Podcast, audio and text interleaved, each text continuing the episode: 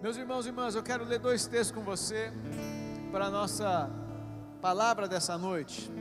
Evangelho de João, capítulo 1, o quarto evangelho da sua Bíblia, o quarto livro do Novo Testamento. Evangelho de João, capítulo 1, nós vamos ler os versículos 1 a 4 e depois o versículo 14. E eu te convido durante a semana a meditar em todo esse capítulo 1 de, de, do Evangelho de João.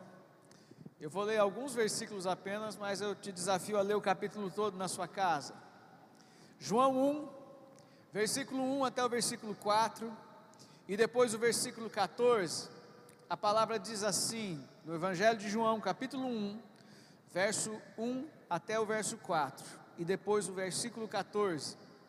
A palavra diz assim: No princípio era o Verbo, e o Verbo estava com Deus e o Verbo era Deus. Ele estava no princípio com Deus. Todas as coisas foram feitas por Ele, e sem Ele nada do que foi feito se fez.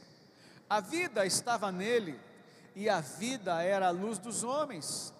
E o Verbo se fez carne e habitou entre nós, cheio de graça e de verdade. E vimos a sua glória, glória como do unigênito do Pai. Amém? E ainda no livro de Colossenses, capítulo 1, versículos 15 a 20.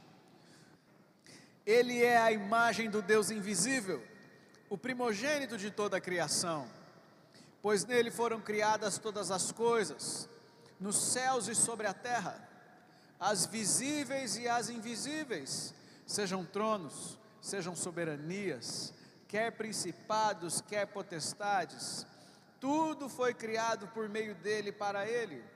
Ele é antes de todas as coisas, nele tudo subsiste. Ele é a cabeça do corpo, que é a igreja. Ele é o princípio, o primogênito dentre os mortos, para ter a primazia em todas as coisas.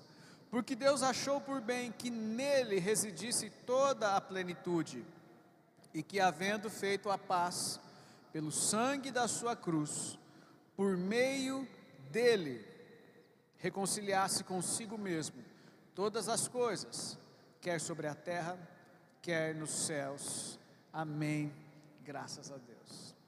Meus irmãos e irmãs, a Bíblia nos ensina, do início ao fim, que maior é aquele que está em nós. Amém?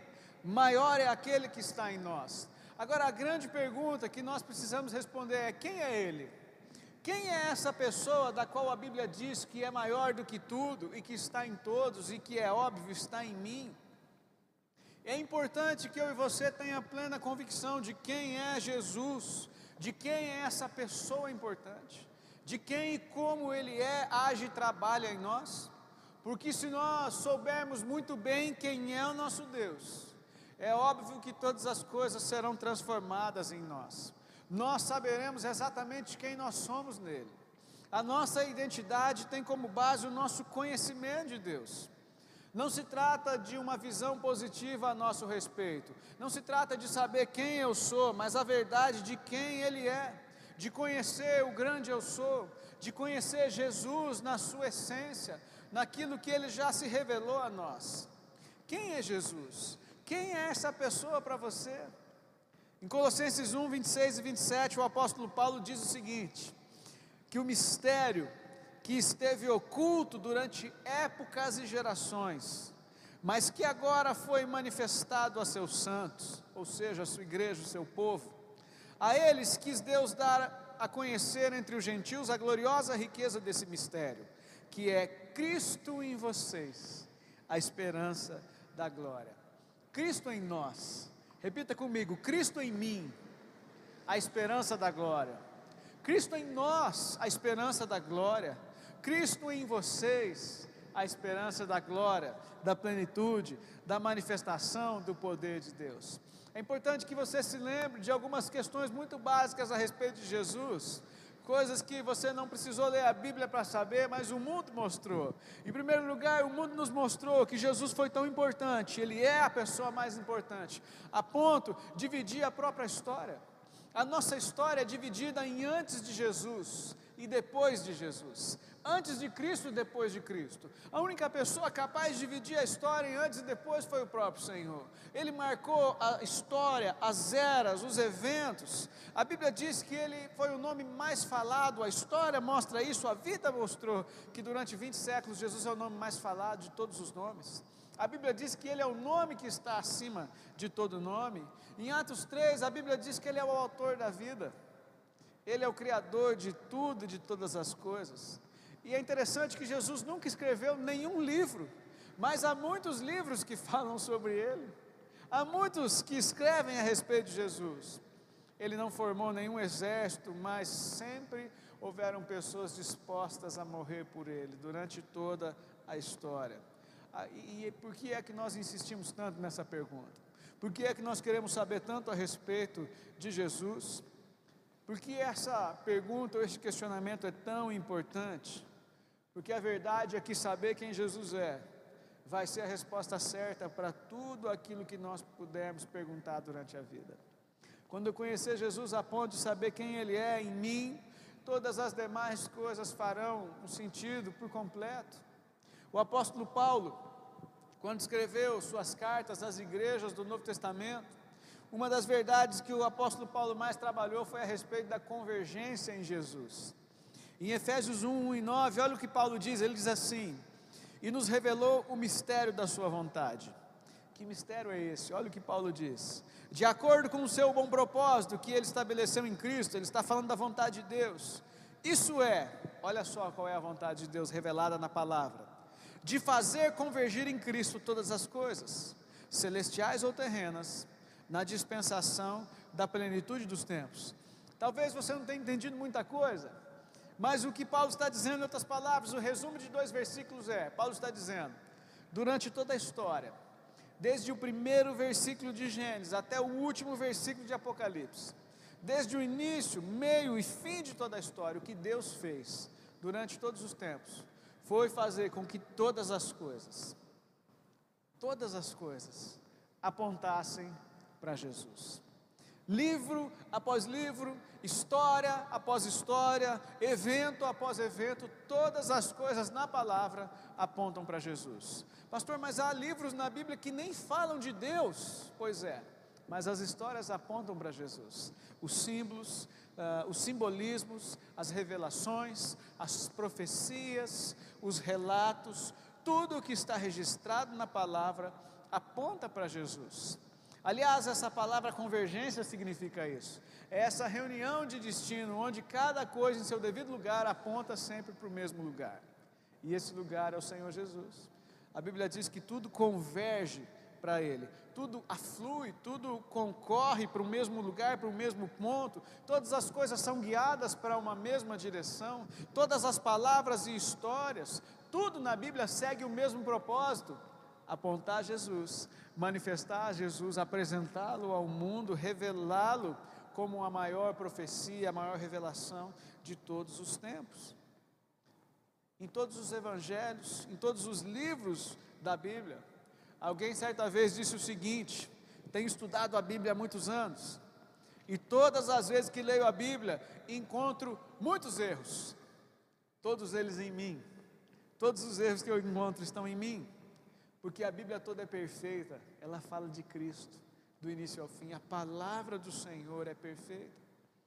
Um dos estudiosos bíblicos disse o seguinte: a Bíblia parece uma orquestra sinfônica, tendo o Espírito Santo como seu maestro, Cada instrumento foi trazida voluntária, espontânea e criativamente para tocar suas notas exatamente como o grande maestro queria, embora nenhum dos músicos pudesse ouvir a música como um todo. É verdade. Quando a Bíblia foi escrita, a Bíblia é um livro que contém 66 livros de inúmeros autores e a maioria deles talvez nunca se conheceram ou ouviram falar um a respeito do outro. E toda ela, toda ela aponta para Jesus.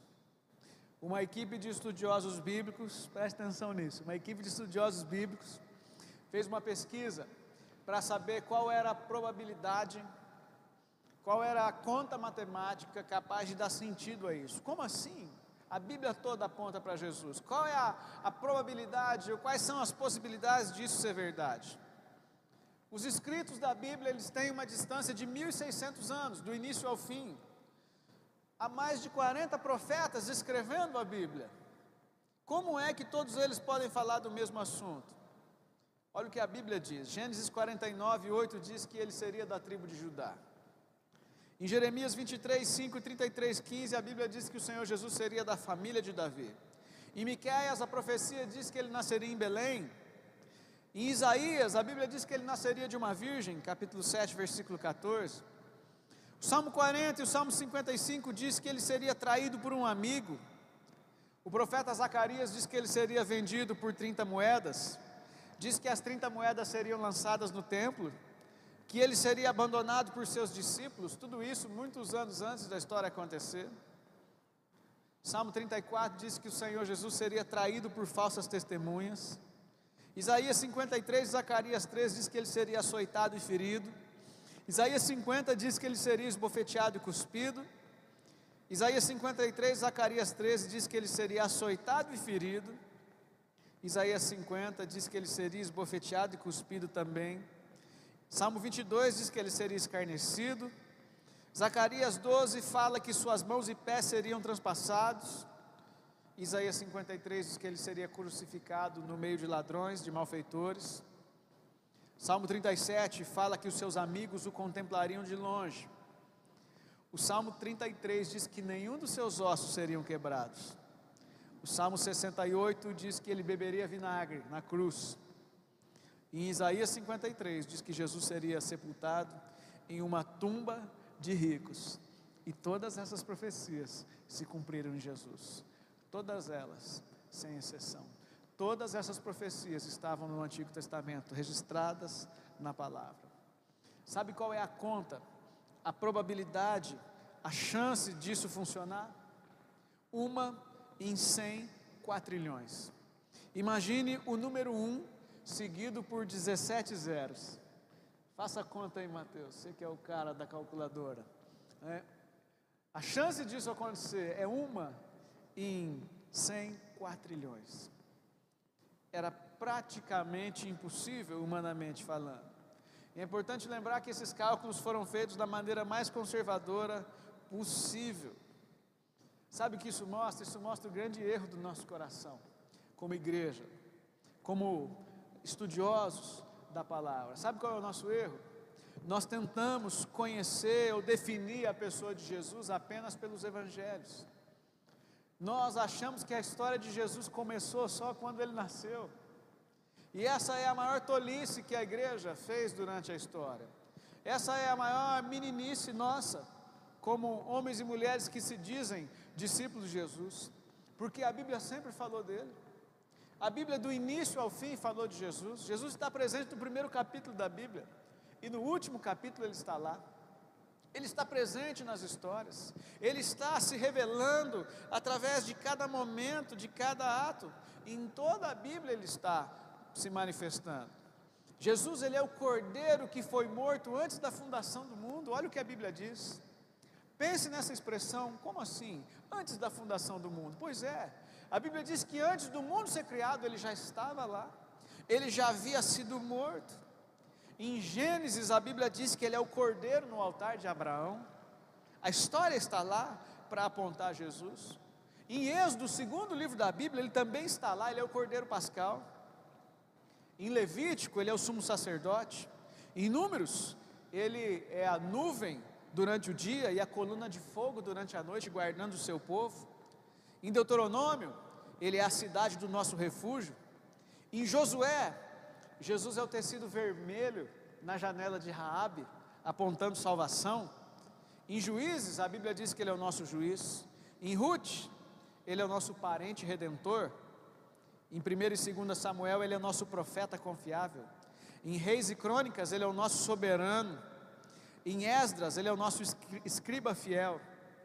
Em Neemias, ele é o reconstrutor de tudo que foi destruído. Em Esther, ele é o Mordecai assentado fielmente no portão. Em Jó, ele é o nosso redentor que vive para sempre. Em Salmos, ele é o nosso pastor e nada nos faltará. Em Provérbios e Eclesiastes ele é a nossa sabedoria. Em Cantares, Jesus é o belo noivo. Em Isaías, ele é o servo sofredor. Em Jeremias e Lamentações, Jesus é o profeta que chora por nós. Em Ezequiel, ele é o maravilhoso homem de quatro faces. Em Daniel, ele é o quarto homem na fornalha. Em Oséias, ele é o amor sempre fiel. Em Joel, ele é aquele que nos batiza com o Espírito Santo e com fogo. Em Amós, ele leva os nossos fardos. Em Obadias, ele é o nosso Salvador. Em Jonas, ele é o grande missionário que leva ao mundo a palavra de Deus. Em Miqueias, ele é o mensageiro dos pés formosos. Em Naum, Jesus é o vingador. Em Abacuque, ele é a sentinela orando sempre pelo reavivamento.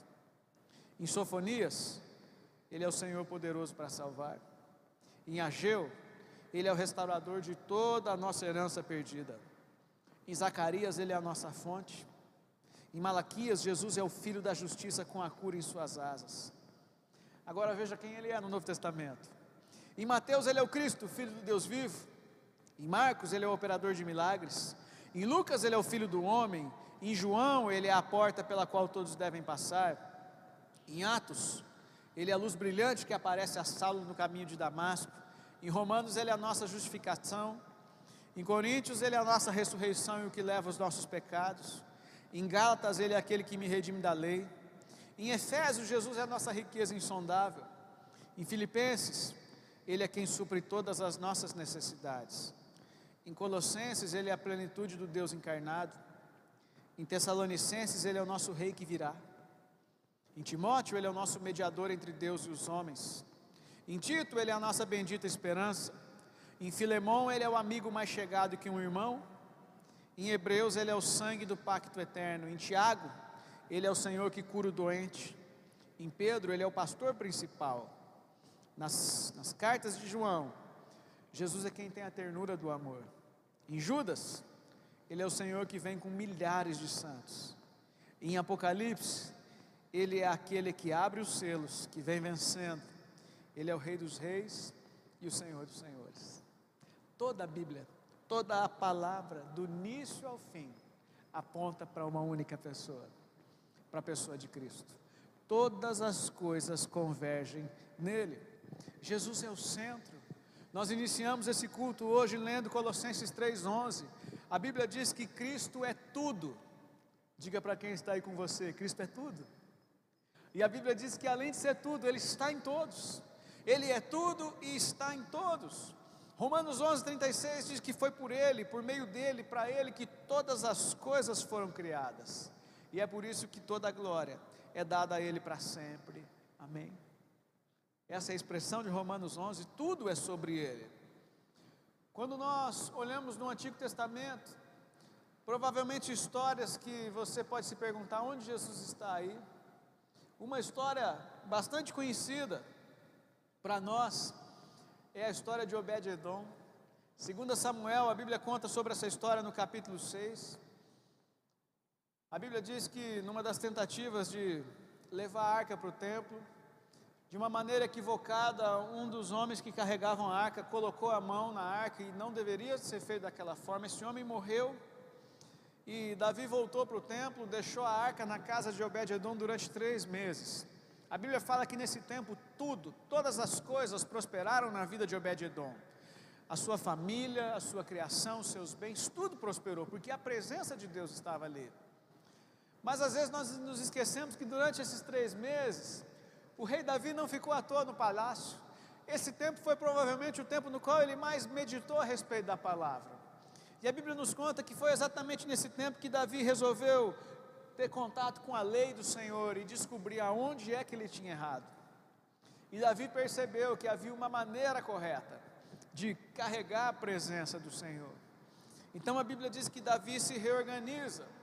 E a primeira coisa que ele faz, depois de ter contato com a palavra e saber o que deveria fazer, a Bíblia diz que ele ordena que os seus soldados, o seu povo, buscasse a arca, a presença de Deus, e a colocasse no lugar devido, e a colocasse no centro.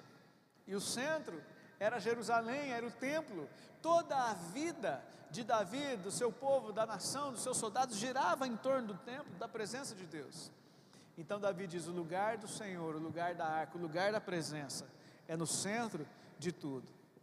Quando nós olhamos essa história, talvez você diga assim: pois é, mas onde Jesus está na história? Olha, tudo aponta para Ele.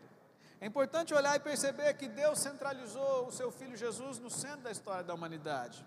Deus colocou Jesus no centro de todas as coisas, a Bíblia diz isso. Ele é o assunto de toda a Bíblia, ele está presente do início ao fim, mas aqui nesse texto em especial há um recado de Deus, há um recado do Senhor. A Bíblia mostra que nós devemos descobrir quem Jesus é em nossa vida, e nós devemos também colocá-lo no centro de tudo. Quando Davi volta esses três meses para sua casa e vai ler a palavra, vai ler a lei do Senhor, ele descobre que havia feito o certo da maneira errada. Davi sim amava o Senhor, ele gostaria de agradar a Deus, mas ele havia feito o que deveria fazer da maneira errada. E a maneira correta é sempre a maneira de Deus. E ele percebe, lendo a palavra, que a maneira correta era colocando o Senhor no centro de tudo. Quando a arca volta para o templo, volta para Jerusalém, a arca é o símbolo da presença de Deus. Ela se torna o centro não apenas do templo, mas de todo o governo, de toda a vida, de todas as demais coisas. E é assim que Jesus precisa ser em nossa casa, em nossa família, em nosso lar, em nosso casamento, na nossa saúde, no nosso trabalho. Jesus precisa do lugar central, do lugar mais importante, ele precisa ser aquele que é adorado no altar do nosso coração, o primeiro e o único. A Bíblia diz que ele é o filho amado de Deus, Marcos 1,11 diz isso. A Bíblia diz que Jesus é o Salvador, Lucas 2,11. Ele nasceu para salvar o mundo e a humanidade. 1 Timóteo diz que ele é o Rei dos Reis, ele é o bendito e único soberano. Isaías 9 diz que ele é o menino que nasceu para ser o príncipe da paz. João 11, 25, Jesus diz que ele é a própria vida, ele é a ressurreição e a vida.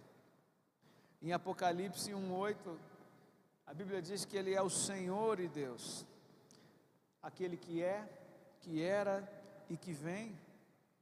Colossenses 1,15 diz que Jesus é a própria imagem de um Deus invisível. Ele é a própria imagem de Deus. Marcos 24 diz que ele é o filho do homem. A Bíblia diz que o mundo verá o filho do homem vindo das nuvens com poder e grande glória. Isaías 54 diz que ele é o santo de Israel.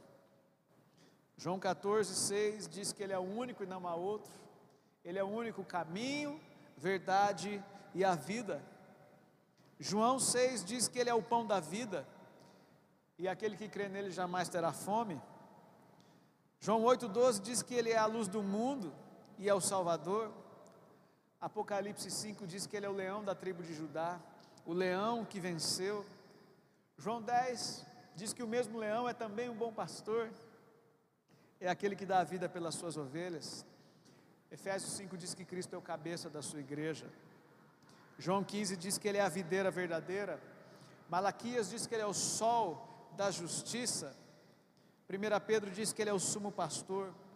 E quando ele se manifestar, todos nós seremos ovelhas do seu rebanho. Apocalipse 22, o último capítulo da Bíblia, diz que ele é o Alfa e o Ômega, o princípio e o fim, tudo começa nele, tudo termina nele. Todas as coisas existem para ele. Todas as coisas acontecem por meio de Jesus. Lucas 1:32 diz que ele é o filho do Altíssimo, e ele será chamado por toda a sua vida de filho do Altíssimo. Em Mateus, a Bíblia diz que ele é o Cristo, o filho do Deus vivo. Apocalipse 15 diz que ele é o rei das nações. João diz que ele é a porta. E olha, eu poderia ler o restante de uma lista que eu tenho aqui por mais meia hora, pelo menos, e nós ainda deixaríamos muita coisa de fora da palavra. Meus irmãos, quanto mais nós lemos a Bíblia, mais nós descobrimos a respeito de quem Ele é. Agora, por que, que eu li tudo isso para você? Por que, que nós lemos hoje provavelmente uns 100 ou mais versículos aqui? Para que você entenda que Jesus ele é muito mais do que um tema. Jesus é muito mais do que uma religião. Jesus é tudo e Ele está em todos. Ele é Senhor e Rei. Ele está vivo. Ele reina para sempre. Ele é tudo que eu preciso. Ele é a fonte de todas as coisas. e é ao mesmo tempo a única coisa de que eu de fato preciso para viver bem e para experimentar a vida. E eu desejo nessa noite que você conheça Jesus de todo o seu coração. Que Ele seja o grande motivo, a grande razão da sua vida, a sua primeira e única busca. Que Ele seja o bem mais precioso e o desejado do seu coração, como Ele é também o desejado das nações. Em nome de Jesus. Nessa noite nós estamos iniciando essa série. Nós intitulamos essa série que começamos nessa noite a respeito de Jesus. É tudo sobre Ele. Tudo fala dele. Toda a palavra, toda a vida, todas as coisas existem para ele. E a partir de hoje nós desejamos gastar alguns domingos falando a respeito da pessoa mais importante, a única pessoa que nós precisamos de fato conhecer intimamente, viver e andar todos os dias. A pessoa que nunca pode faltar em nossa vida, a pessoa de Jesus. Feche os seus olhos em nome de Jesus. Eu quero orar com você. Eu sei, nós lemos muitos, muitos, muitos textos. Ao final do culto, essa mensagem vai estar gravada no YouTube. Se for possível, ali mesmo na descrição do culto, do vídeo, eu pretendo colocar lá toda essa lista de textos. Todos esses versículos para que você leia-os, para que você continue meditando, estudando, conhecendo a palavra, mas mais do que isso, tendo a possibilidade de que Jesus se revele a você. E é isso que eu te desafio a orar agora. É isso que eu te convido agora, aí onde você está, abrir os seus lábios e dizer: Senhor, revela-te a mim. Jesus, eu quero conhecê-lo como nunca antes conheci. Eu desejo, Pai, viver uma vida pessoal e íntima com o Senhor, como um amigo, como uma pessoa mais importante da minha vida, como Deus presente em minha vida, em minha história, nos meus dias. Sim, Pai, eu desejo que o Senhor se revele a mim. Assim como o Senhor esteve oculto e escondido em toda a palavra, desde a fundação do mundo, eu desejo, e muito antes disso o Senhor já estava presente. Eu desejo que nesse tempo o Senhor se revele, se manifeste em minha vida e através de mim, em nossa vida como igreja e através de nós, o teu filho Jesus seja revelado ao mundo. Em nome de Jesus, nós oramos por isso. Nós te pedimos por essa revelação nessa noite. Nós oramos, Deus, para que essa seja uma experiência mais do que intelectual ou, ou de conhecimento, mas que seja algo de experiência, algo de verdade, algo de vida, algo poderoso. Que Deus te abençoe, que você tenha uma semana maravilhosa e abençoada, em nome de Jesus.